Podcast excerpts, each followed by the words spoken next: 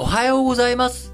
2022年、令和4年7月15日金曜日、本日も新聞解説、ながら聞きをやっていきたいと思います。えー、まず最初の話題、丸一として、安倍元総理、えー、先週ね、7月8日に教団に倒れて、えー、亡くなられてしまいましたけれども、えー、安倍総理のお通夜とお葬式、もうすでにね、家族の間、近親者のみで、すでに終わっておりますが、えー、この秋に国葬、えー、国の葬儀としてね、えー、やっていくと。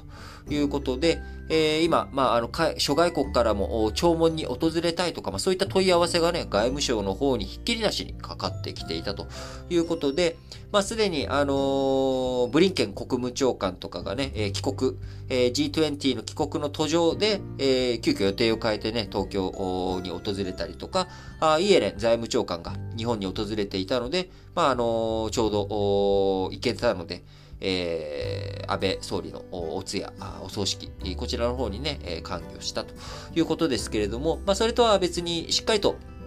まあ、正式な送る場、えー、を設けていこうということで、岸田文雄首相が、あこの秋に、えー、安倍総理、元総理のですね、えー、国葬を営むということ、まあ、全額国費で負担するということで、えー、今回やっていこうということになりました。戦後、戦前はね、あの、国葬に関する規定、え、法律がありまして、え、例えば、伊藤博文さんとかね、山形有朋さん、え、第二次世界大戦中、太平洋戦争でね、亡くなったあ山本五十六、え、連合艦隊のね、トップの人とか、まあ、こういった人たちが国葬で、えー、こう、あのね、お葬式やったということですけれども、え戦後ではですね、吉田茂さん、えこの人が、ま、唯一の事例ということになっており、え吉田茂さん、まあ、あの日本、えー、占領下の日本をですね、サンフランシスコ講和条約を結んで、え、独立、そして、えー、アメリカと日米、えー、安全保障条約を結んで、アメリカの同盟国として自由主義陣営、資本主義陣営の一員として西側諸国、えー、そして日本という国、経済復興、えー、果たしていき、えー、世界第2位の当時ね、えー、GDP、当時というか、えー、世界第2位の、えー、GDP を誇る西側、えー、諸国の中でも有数の経済大国に育て上げたという、えー、そういったあベースを作ったということで、まあ、吉田茂さんがね、えー、お亡くなりになられた時に、えー、時のね、佐藤栄作内閣でしたけれども、えー、佐藤栄作内閣内閣があ国葬を営むと。いうことになりました。まあ、それに続いてのね、えー、二つ目の事例ということで、今回、えー、安倍、え、元総理が国葬というふうになるんですけれども、前もね、すでにこの一週間の中で、えー、新聞解説ながら聞きの中でお話ししましたけれども、まあ、例えば、南アフリカのね、えー、マンデラ元大統領、えー、彼が亡くなった時に、えー、お葬式国葬ということで、まあ、そこには、あ当時のオバマアメリカ大統領とか、あキューバのカストロさんとかね、え、こういった人たちが参加したことによって、え、キューバとアメリカの和解の道ができたりとか、えー、外交上もね、非常に大きなあインパクトを与えたという、国際社会にもね、大きなインパクトを与えたというイベント、イベント、まあ、イベントっていうとちょっと言葉がね、あまり適切じゃないかもしれないですけれども、まあ、儀式、儀礼という儀礼の場になったということです。えー、2019年にね、日本、あのー、まあ、世界的なね、えー、各国のいろんな人をお迎えしたあ儀式としては、あ天皇陛下のね、即位、えこちらに対して、えチャールズ皇太子、イギリスからね、チャールズ皇太子が訪れたりとか、まあ、世界各国からあ多くの賓客が訪れるということがありました。えー、その時はね、まあ、晴れやかなあお話の場でしたけれども、今回は、あ安倍総理の秘宝、こちらにね、えー、当たってということになりますが、まあおそらくトランプ大統領とかね、えー、も、元ですけど、まあトランプ前大統領とかも来るでしょうし、まあ中国とか韓国からは一体どのクラスのレベルの人が来るのか。そして、えー、今回のね、安倍総理の、えー、お通夜お葬式には、あ中華民国、台湾のね、副総統がいらっしゃったりとか、まあ、それに対して中国が反発をしたりということでしたけれども、えー、今回ね、まあ、プーチン大統領とかロシアがどういったクラスの人を連れて、えー、派遣するのか、まあ、こういったところね、非常に注目される場になってくると思います。えー国連、えー、機能不全歌われておりますし、えー、そして G20 についてもですね、西、えー、G7 の西側先進諸国と、えー、それ以外の国々での分断、分裂というものの様相が強まっている中、あ日本、えー、安倍総理のこの国葬の場でね、どういった外交的なあイニシアチブというかあ、存在感を出していくことができるのか。日本という国をね、えー、最後まで、えー、こう、どうにかあ、いい国にしていきたいという強い思いを持っていた安倍元総理、えー、その死がね、あのどういった影響を各世界に及ぼしていくのかと。いうところ、まあ、そのあたりもね、注目されていくと思いますが、え国内的にはね、やはり、その、安倍元総理、清方変の激しい人物でもありますし、えー、安倍さん、反安倍と言われるようなね、人たちもたくさんいらっしゃる中、まあ、今回の国葬、まあ、あのー、国葬なんかすべきじゃないんじゃないかとかね、まあ、いろんな声あると思いますが、えー、僕個人としてはですね、今まあ申し上げました通り、えー、各国、世界がバラバラになっていく要素が強し強い中あ、日本という国でね、強い、えー、リーダーシップを発揮し、国際社会の場においても、え、いろんな国との、安倍総理はね、あの戦後最長、歴代最長の総理大臣の在任期間、この期間中にね、世界、え200何カ国ある中80カ国を訪れたということでもありますし、いろんな国際会議の場ではですね、自ら立って、いろんな首脳、各国の首脳に自分から話しかけるというようなことをやっていた人物でもあります。だからこそ、安倍総理の秘宝にあたってですね、日本人、我々日本国民が思う以上に、世界各国からね、弔意の声、その死を、ね、あの、痛む声、えー、そういった声が大きくあるという状況の中、やはり僕はま国葬という場というのは我々国民だけじゃなくてですね、世界各国に対しても日本という国、こういうことがあったんだよと、えー、こういう人物を失ってしまったんだよと、その中でま世界、えー、再びね、安倍さんが目指していた自由で開かれたインド太平洋とかね、まあ、こういった理念をどういうふうに実現させていくことができるのか、あそういったものを国際社会全体で考えようよという場にもね、なっていくことができると思うので、あの、この秋の、えー、安倍元総理の国葬、えー、僕は非常に、あの、注目して、えー、いい意味でね、えー、いい意味で注目をしております。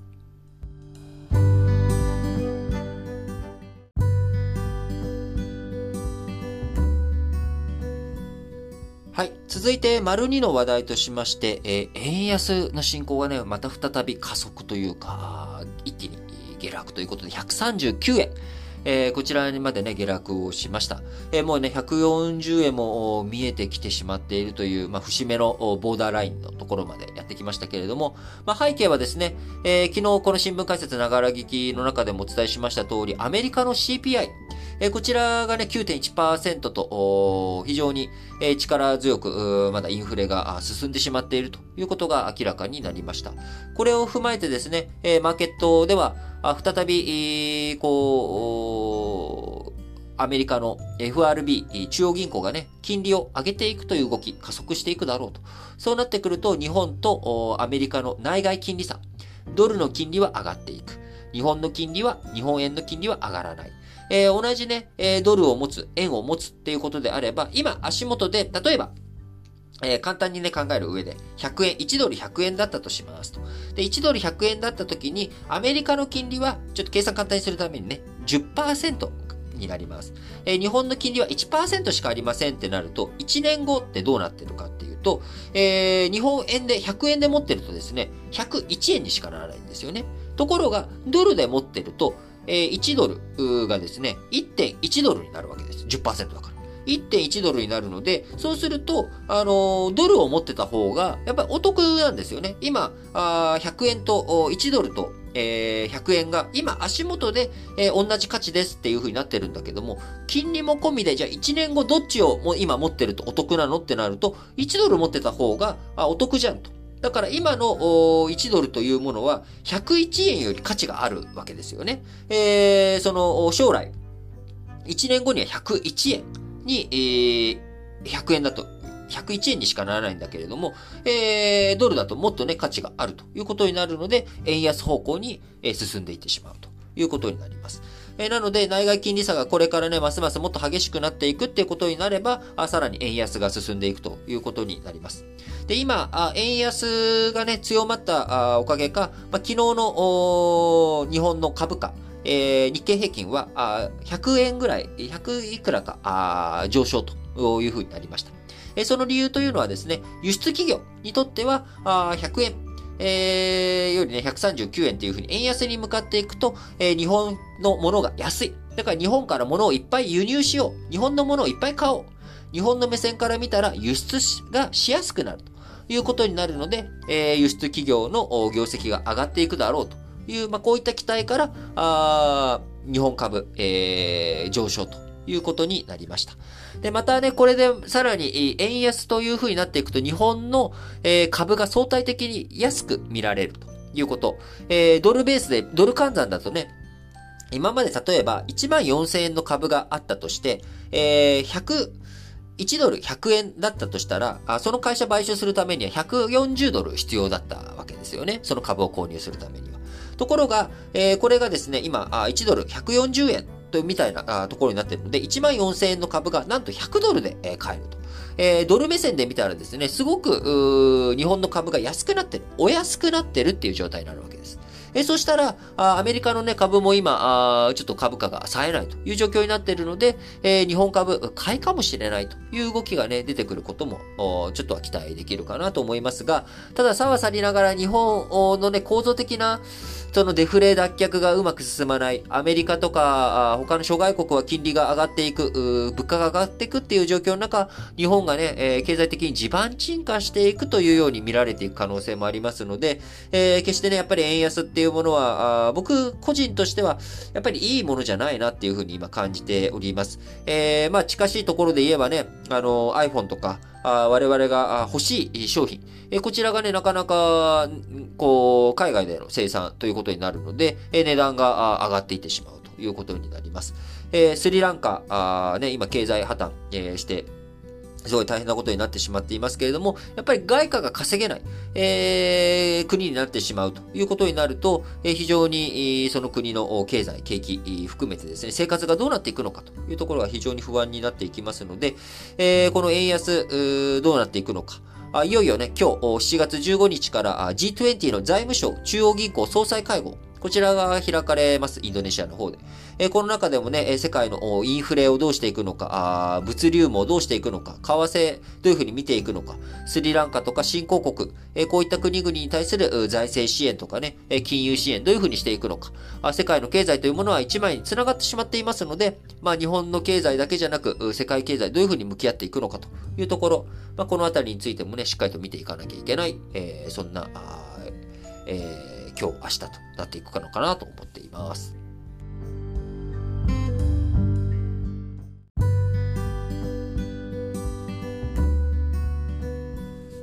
はい。それでは、丸三の話題としまして、えー、台湾の半導体企業である TSMC。え、こちらの4月から6月期の四半期決算、昨日発表されましたけれども、え、過去最高、売上、えー、純利益ともにね、過去最高というような非常に好調な数字となっております。え、ただあ、このね、足元今非常に好調ということなんですけれども、え、これから半導体の需要、え、この2020年以降、あの新型コロナの影響もあって、えー、巣ごもり需要、え、あるいは物の、えー、移動がすごく制限されてしまった。まあ、こういった状況の中で半導体の需要がぐわっと上がったっていう状態、えー、長く続いていて半導体不足、半導体不足と言われていましたけれども、まあ、そういったところの解消、えー、あるいは足元での需要の落ち込み、え、こういったものが見受けられると。アメリカのね、景気もちょっと、えー、インフレが強くなりすぎて、えー、景気鈍化するんじゃないかという懸念。えー、そして中国、えー、この前までね、上海でロックダウンとかもしておりましたし、中国の景気にも今、黄色信号が灯ってしまっている。え、こういった状況から、ま、世界での需要、半導体の需要が落ち込んでいく、え、あるいは、あ今ね、生産、うわーっといっぱいしちゃった分がダブついてくる。え、こういったことが予想されるということで、え、2023年、来年の前半ぐらいまでは、あ少し、調整相場、半導体のね、景気がすごく良かったところが、少し落ち込んでいくだろうというふうな見通しが今、言われております。えー、日本としてもですね、えー、まあ、半導体、いろんなところで不足してしまっていたがゆえに、えー、日本の国内での自動車メーカーの生産、えこういったところが滞ってしまっていたということになっていきますが、あこういったことがね、え徐々に解消していき、え先ほど丸2で申し上げました、円安、こちらがね、あのー、円安の影響で、えー、こう輸出が伸びていくっていうところにね、うまいこと、自動車の生産とかが戻って、えー、しっかりと半導体不足がね、解消されて出ていくっていうことに、あの、ものがね、輸出できるってことになれば、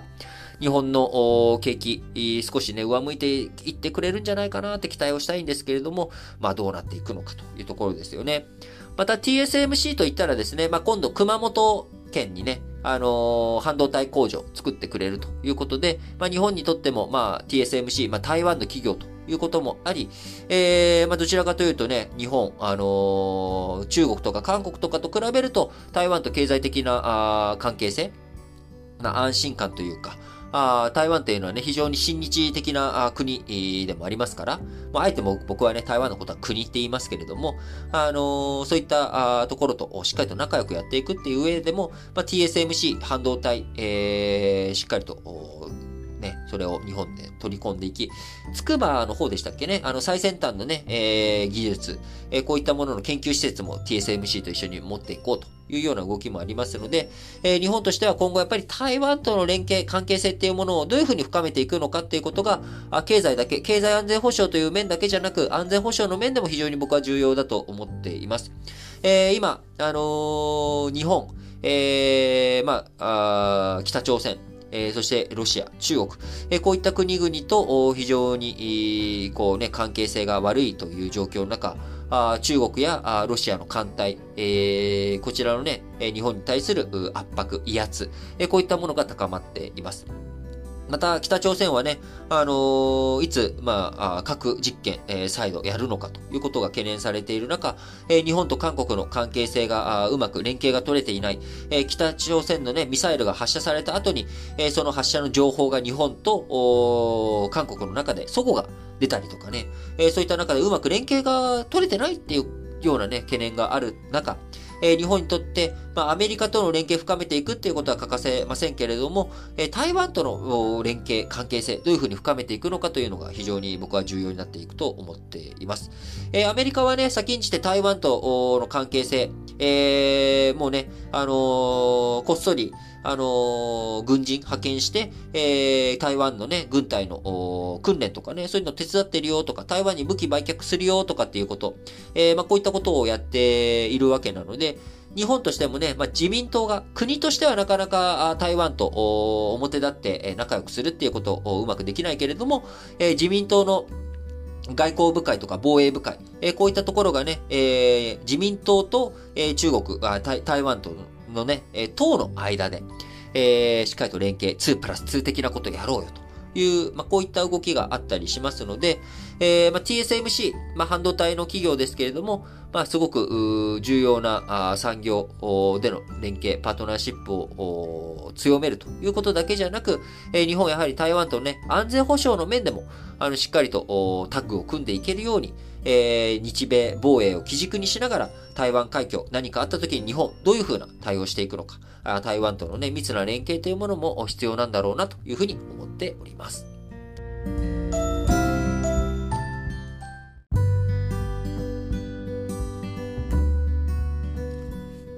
はい。それでは、丸4としまして、えー、っとですね、今日はちょっとね、雑談めいた話を、最後、あのー、社説に行く前にね、したいなと思っているんですけれども、あの、本当にね、たくさんのいろんなコメントとかメッセージを、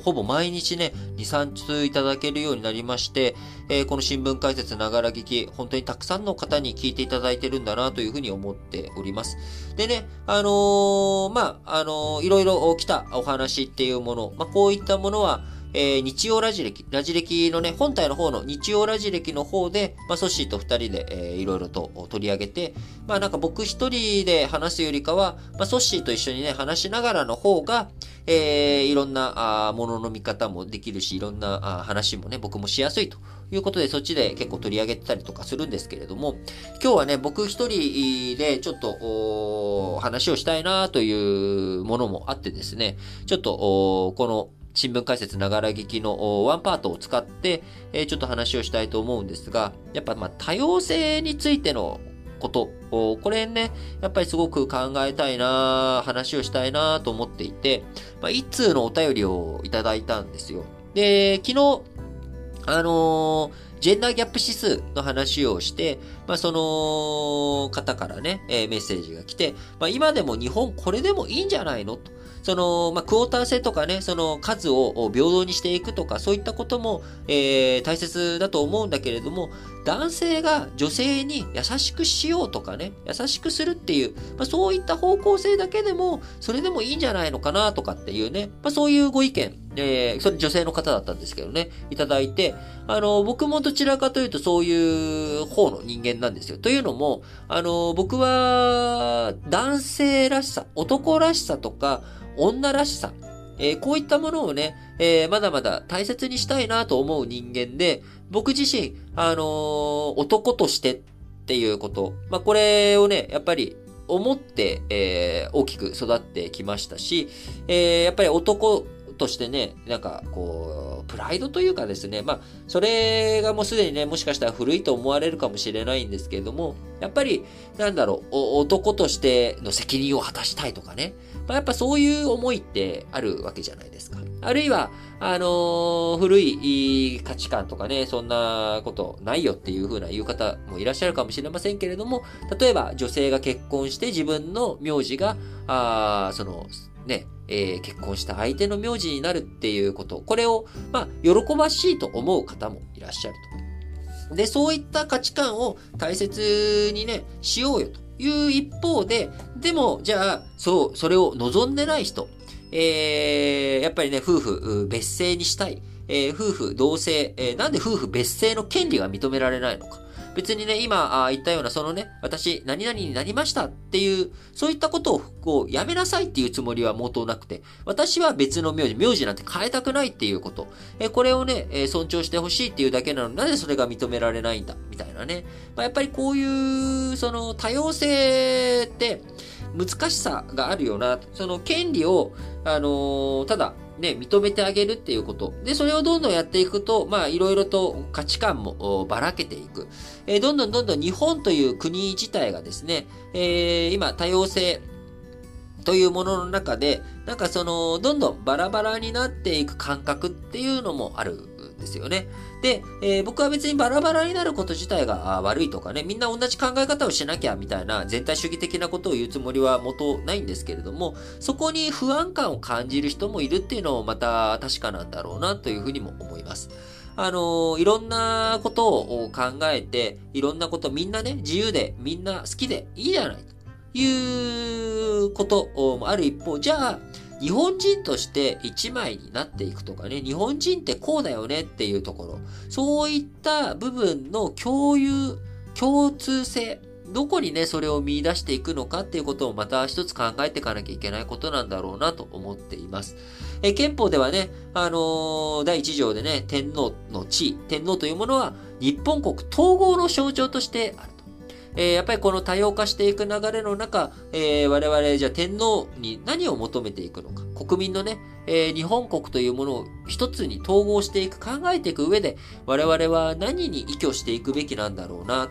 えー、多様性というもの、これを尊重させていく、えー、一方で、日本人の定義じゃないけれども、必要十分要件って一体何なんだろうなっていうことをね、やっぱり非常に感じるわけですよね。あの、やっぱりそれは人それぞれみんなそれぞれの日本人像があってですね、えー、そこをどう統合していくかっていうのは、やっぱりまあ非常に難しい側面もあると思うんですけれども、まあ今多様性多様性っていうね、多様性の声が水上にこう叫ばれている状況の中、あ僕自身、えー、やっぱりその多様性を尊重しつつ、でも僕たち日本人だよね。僕らジャパニーズだよね。世界に向かって、あの、ジャパンだっていう風に言っていく。そのジャパンってこうだよねっていうもの。そのね、何かユナイトできる、統合できる象徴。えー、それがね、一つは天皇というものが憲法に規定されてますけれども、それとともにね、日本人ってやっぱこれだよねっていう、それをね、この21世紀に改めて、なんか、あの、考えていきたいな、見つけていきたいなっていう思いも。えー、皆さんもね、それぞれ、えー、の、それぞれの人生、えー、ありますし、それぞれの考え方があると思うんですけれども、まあ、日本人っていう、なんかそういう大きい主語にした時の必要十分条件って何だろうなっていうこともね、えー、なんか考えてみると、あのー、実は皆さん気づいてました？今度の土日月って3連休なんですよね。久しぶりにね、あの祝日、えー、海の日ですか ?7 月18日月曜日、海の日ということで、えー、まあ久しぶりに、あの、暦が3連休ということになりますが、まあその機会にですね、なんかいろいろと考えてみてもいいんじゃないかなと思って、まああのーこう周囲をね、海で囲まれた日本、えー、この日本という国、えー、においてね、え多様性って何なんだろう？日本人って何なんだろう？っていうことをね、考えて、えー、見たらなと思って、まあ、全然、何にもまとまってない単なる雑談でしかなかったんですけれども、あのー、なんかちょっとね、えー、たまにはちょっと趣を変えてこんな話をしたいなと思って、えー、お話をしてみました。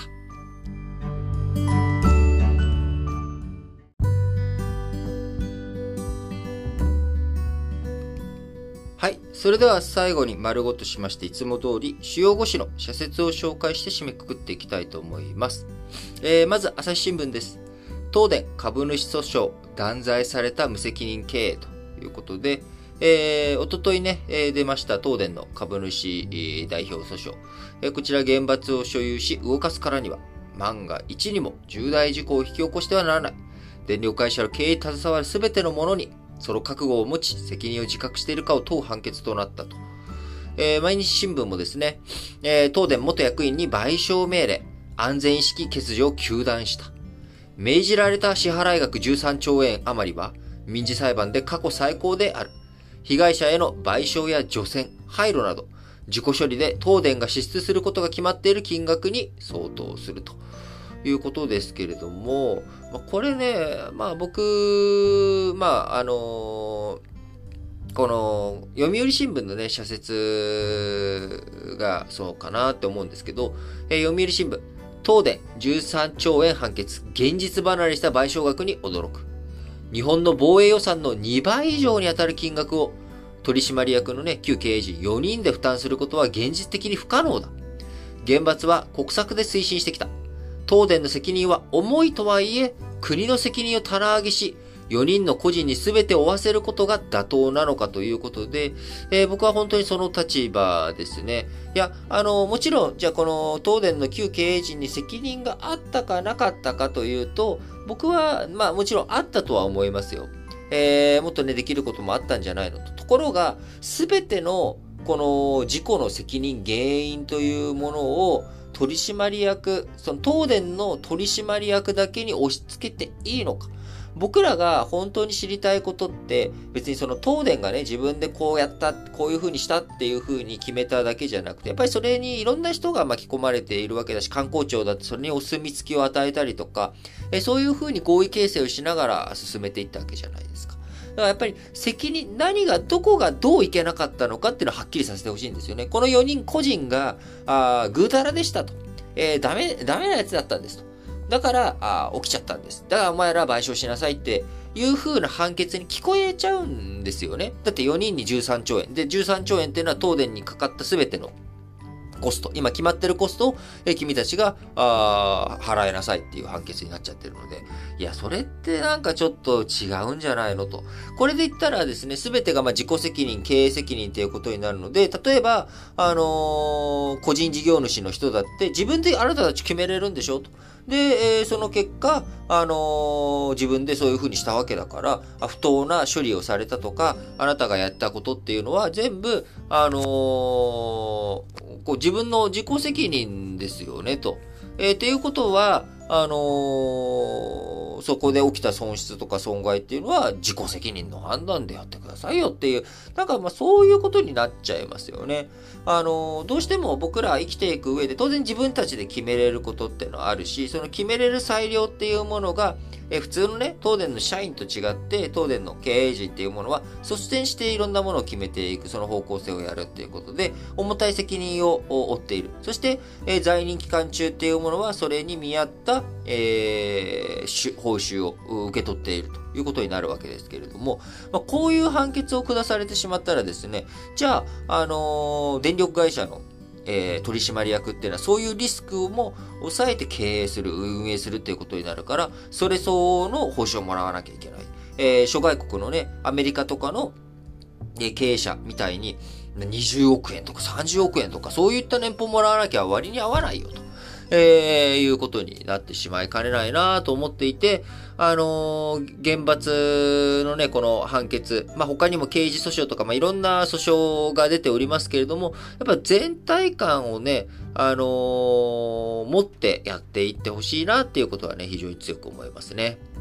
えー、朝日新聞もう一本は参議院のあり方、最高の府機能強化を。参議院はこれまでも決算審査の充実に取り組んできた。それをさらに発展させ、政府の重要な政策決定の検証を柱の一つに位置づけてはどうかということでね、えー、衆議院のカーボンコピーと揶揄されている参議院。まあ、僕はいろんなその取り決め方っていうのはあると思うんですよね。えー、参議院っていうところを、なんだろう、衆議院とかのステップアップの場に使うとかね、最初はその参議院の方でいろいろと、その将来のね、首相候補とか、将来の衆議院議員の人を上げていくみたいな。で、名称も会員、上院とかに変えちゃってね、えー、そういう風にするっていうのも一つのやり方だし。あるいは例えば、衆議院の方は、あのー、その、防衛とか安全保障とか外交とかね、そういった国際関係的なところの集中して審議する場所にして、えー、参議院は各地方、各州、州じゃない、各都道府県の代表が集まる場所みたいな。で、国内とか地域社会とか、えー、そういったことについてやるとか、役割をね、明確に分けちゃうとか。で、今、朝日新聞が言ってるような、えー、衆議院の検査機関として参議院設けていくみたいな。で、参議院の方の何人以上のそれがあった時には、衆議院で決めたことについて、えー、調査したりとか、なんかそういう風な権限を持たせるとかね。あの、いろいろ役割を切り替えていくとか、まあそういったものも面白いと思うし、ぜひね、いろいろと考えていってほしいなと思います。えー、毎日新聞、スリランカの政権崩壊、途上国の救助を救う強調。ウクライナ侵攻が長期化して途上国に危機が広がれば、国際社会の安定は損なわれる。世界的な人道危機を招かないよう先進国は協調して責任を果たさなければならない。えー、読売新聞のもう一本の方も、中国外交、多極化戦略は矛盾が目立つ。中国が主導する世界になれば、国際法やルールは尊重されず、小国ほど不利益が大きくなる恐れが強い。米国や日本、欧州諸国はこうした観点から途上国との関係強化に努めなければならない。日経新聞、経済危機極まったスリランカ。経済失勢により4月にはパキスタンでもカーン前政権が崩壊した。経済危機が政治危機に波及すれば国際秩序は不安定になる。日本を含む主要国は危機の目を摘むため、新興国への緊急融資や人道支援に積極的に取り組むべきだということでね、あの、中国、スリランカにね、え非常に多くのお金を出していて、で、その結果スリランカの港湾、開発したんだけれども、中国にね、まさに債務の罠という形で取られてしまい、えその後もスリランカのこういった混乱につながっていったと。えー、そういったものを防いでいくためには先進諸国、しっかりとね、えー、先進諸国がこの国際秩序を守っていくために資金援助とか支援、しっかりやっていくんだという姿勢見せなければいけないと。いうことで、まあ、今日からね、G20 の財務省中央銀行総裁会合、こちらが、えー、インドネシアの方で開催されますので、その中でしっかりとね、この、新興国支援についても議論を進めていってほしいなと思います。日経新聞もう一本は、コロナ第7波、対策は柔軟かつ、あ、冷静かつ柔軟に。今のところ病床には余裕がある。過去の失敗を教訓にワクチンや治療薬を上手に使い、政府、自治体、医療機関が緊密に連携すれば医療逼迫は防げるはずだということでね、えー、もうそろそろね、医療逼迫的なことはね、なくなっていってほしいなと思いますね。産経新聞も、えー、新型コロナ対策第7波抑制へ検査徹底を。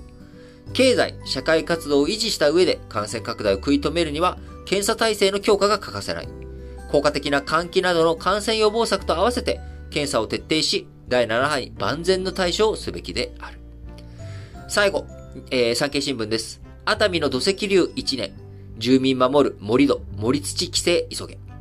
自然災害が激甚化する中で、盛土崩壊を防ぐための備えは喫緊の課題である。国と自治体が連携し、住民を守る実効的な規制強化を急がなくてはならないということでね、本当に、その、今ね、えー、この前も、東京ですかね、あの、東京、関関東、えー、非常に強い雨、えー、夜から明け方にね、降ったと。で、埼玉の方でも非常に大きな降水量、非常にね、多量の降水量ありましたけれども、やっぱりいつ何時どこでね、地盤がどう緩んで何が起きるかというところですから、あのー、しっかりと対策対応を進めていってほしいなと強く思います。はい。ということでね、今日は金曜日ですので、ラジ歴本体の方も配信日となっております。前回火曜日、小麦の話をね、しましたけれども、えー、今回はですね、まあ夏ということで改めてね、やっぱ風鈴の音、最近どうですか皆さん、風鈴の音って聞いてます？チリンチリンって。えー、その風鈴がね、えー、もともとどういったものだったのかとか、どういうふうに日本のね、夏の風物詩になるようになっていったのかというところについて、えー、ソッシーと二人でお話をしておりますので、まあなんか最近ね、ちょっと思ったより気温が上がってねえなっていうのもあって、この風鈴収録した時にはね、もう暑くて暑くてしょうがなかったんですけども、あの、東京は少し今雨のおかげもあって、えー、暑さ緩んでおりますけれども、まあまたね、この後、えー、7月下旬から8月にかけてまた、えー、暑い実期間、えー、暑い季節が戻ってくると思いますので、ね、まあ、その前に、えー、風鈴の話を聞いてちょっと涼んだりとか、あ、風鈴、えー、しまったやつ出そうかなとか、あ、100均で買っちゃおうかなとかね、あのー、そういう風に気持ちが、なんかこう、楽しくなったらいいなと思って、えー、収録をしておりますので、ぜひ、カタカナ4文字、ラジ歴で各プラットフォームで検索していただいて、えー、赤いえ、サムネイルを見つけたら、あそちらをポチッとして、え、聞いていただければと思います。はい。ということでね、本当に一週間あっという間だなーっていう日々ですね。えー、そして明日から土日月と3連休の方も多いと思います。えー、まあ3連休ね、久しぶりに暦が 3, 3連休だということで、えー、ゆっくり休めるなっていう方もいらっしゃれば、まあ3連休だから仕事だぜっていう逆にね、えー、祝日だと、こう仕事が重なるぜっていう方もね、いらっしゃるかと思うんですけれども、皆さん、まあ、元気に、えー、こうね、また、えー、これからの日々も過ごしていけたらなと思います。はい。それでは、皆さん、今日も元気に、いってらっしゃい